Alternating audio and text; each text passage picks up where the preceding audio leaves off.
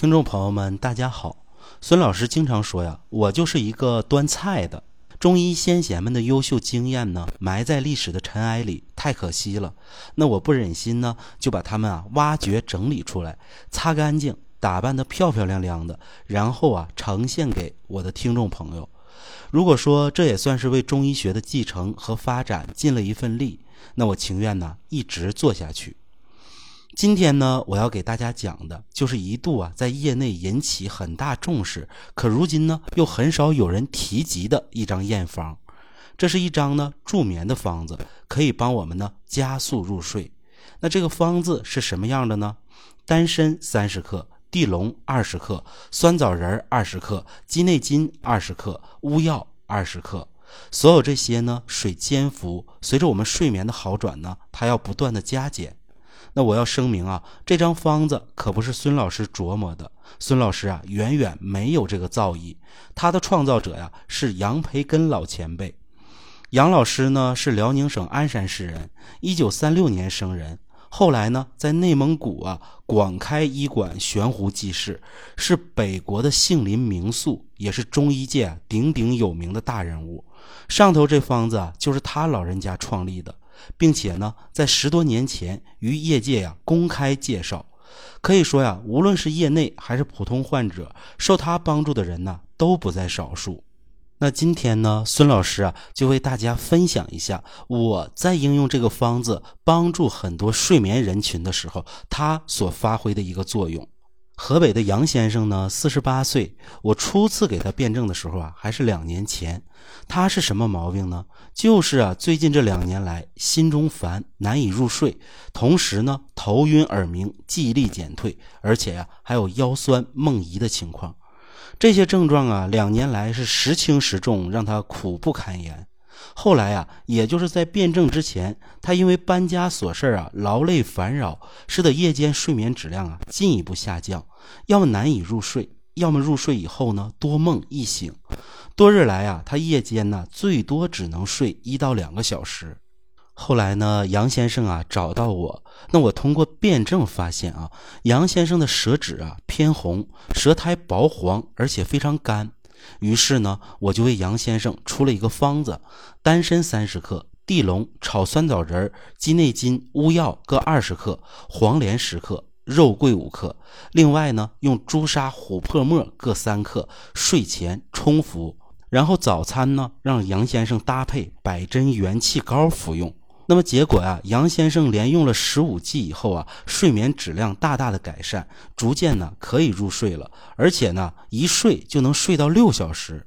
那这时候呢，我嘱咐杨先生可以停药了，不过日后呢要以百针元气膏继续加以巩固。就这样啊，杨先生的生活呢逐渐恢复正常，而且啊随访一年，几乎啊是未曾复发。那么杨先生的调养经历啊，究竟为什么能够起到如此好的作用，而且啊一直没有反复呢？其实啊，杨先生的问题就是在于心阴不足、虚火扰神和脾胃虚弱。你看啊，杨先生的舌苔薄黄而且干，舌质红，这显然呢是脾胃虚弱、阴虚有热的一种表现。心阴不足，虚热扰神，所以啊，他就睡觉困难。当然呢，在这背后还有两个因素啊，不容忽视。一个呢是杨先生连日来搬家呀，劳心劳累，这就进一步啊耗伤了心阴。另一个就是啊，杨先生多年之前呢有头晕耳鸣、腰酸梦遗的一个情况，这就说明啊，杨先生早就肾阴不足了。那肾阴不足，无法上济心阴，所以呢，他就会有虚热扰神的一种表现。不过啊，这些眼下都还是次要的，关键是啊，要以最快的速度让他能够啊清心热、安心神，让他睡下来，这就是啊急则治标的一种表现。那我来看看啊，杨先生当时用的方子：丹参三十克，地龙、炒酸枣仁、鸡内金、乌药各二十克，黄连十克，肉桂五克。另外呢，用朱砂、琥珀末各三克，睡前冲服。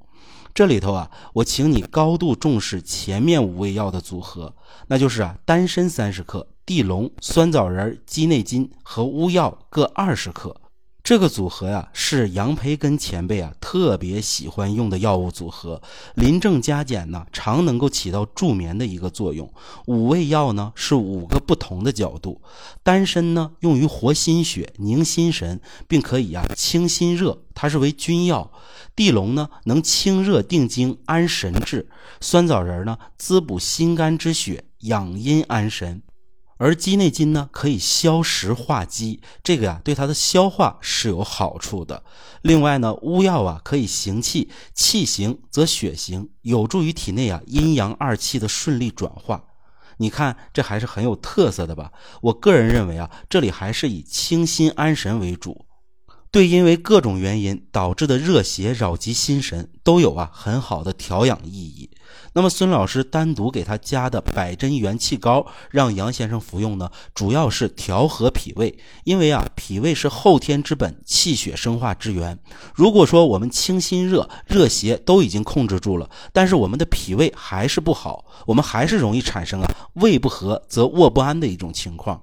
那当我们脾胃的虚弱问题解决了，那我们气血血生成的源头有了，当我们身体的气血能够源源不断供应到五脏六腑，那未来啊，我们身体就会处在一种平衡状态，就不会啊再出现上述的一些症状和其他的一些问题。那百针元气膏呢，是二十一味食材的一个大组方，在加工应用的过程当中啊，是以膏滋的形式浓缩而成的。所以说呢，每天早上我们只要吃十克左右就可以。那么我还在啊此方的基础上呢，加入了黄连和肉桂，这显然呢是模仿焦太丸。黄连呢用于清心火，肉桂呢用于引火下行，焦太丸本身呢也是安神剂里的一把尖刀。另外呢，我还加入了琥珀和朱砂，这两味药啊是典型的镇心安神之品，但不能常用。那么经过呀这样的一番调制呢，杨先生心火得到清降，心神得以安稳，脾胃得以调和，睡眠呢也自然会有所改善。这以后啊就可以治本了。那本在哪里呢？前面说过，在肾阴不足，肾阴为心阴之本呢。所以在后来啊，我要嘱咐杨先生，百针元气膏要一直应用，坚持应用。因为呢，它可以调和脾胃、调补气血的同时呢，能够啊滋肾阴，从而啊养心阴。你看啊，这整个的调养思路，我觉得我是说明白了。那我希望听众朋友呢，能在孙老师的这些叙述中呢，找到一些门道。那么在生活当中呢，因为心阴不足、阴虚火旺而失眠的人呢，不在少数。中医调养的方法啊，其实也很多。那杨培根老前辈的这个经验呢，是源于啊他的一个实践。那我在应用的过程当中呢，是源于我对于这个方子的理解和实践，它很有探讨和学习的价值。尤其是呢，地龙的应用，它能起到啊清热定惊的一个作用，实在是啊出乎很多人的意料。那乌药的应用呢，也别具一格。那专业的读者朋友呢，您可以啊做个借鉴。那我们普通的听众朋友呢，您也可以收藏起来，说不定啊日后可以在中医师的辩证指导下来借鉴和应用，给我们的睡眠和身体健康带来实实在在的帮助。最后啊，我还是那句话，中医前辈的一些老经验、老方法是丢不得的，丢了就是一种浪费，更是一种罪过。孙老师力争啊，将其中的精华挖掘出来，为中医的继承和发展呢，尽自己的绵薄之力。好的，如果您有任何问题，可以随时在评论区留言，孙老师呢会第一时间给您回复。下期节目呢，我们再接着聊。